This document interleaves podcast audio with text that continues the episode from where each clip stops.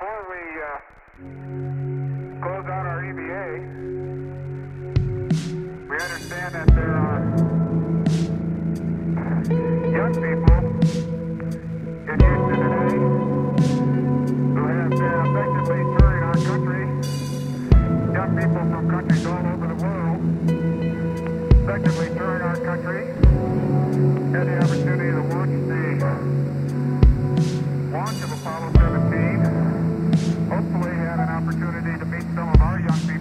country. And we'd like to say, first of all, welcome and we hope you enjoyed your stay.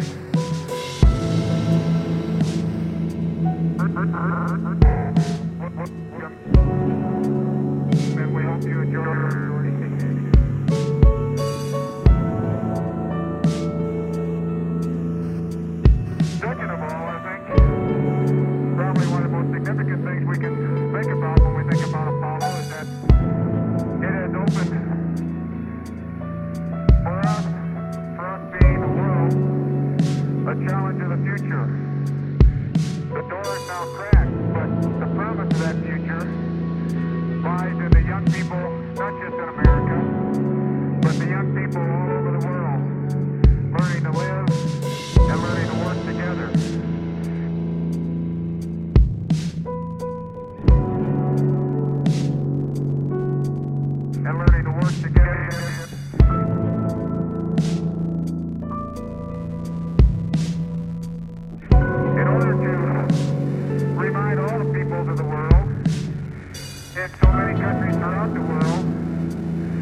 that this is what we all are striving for in the future.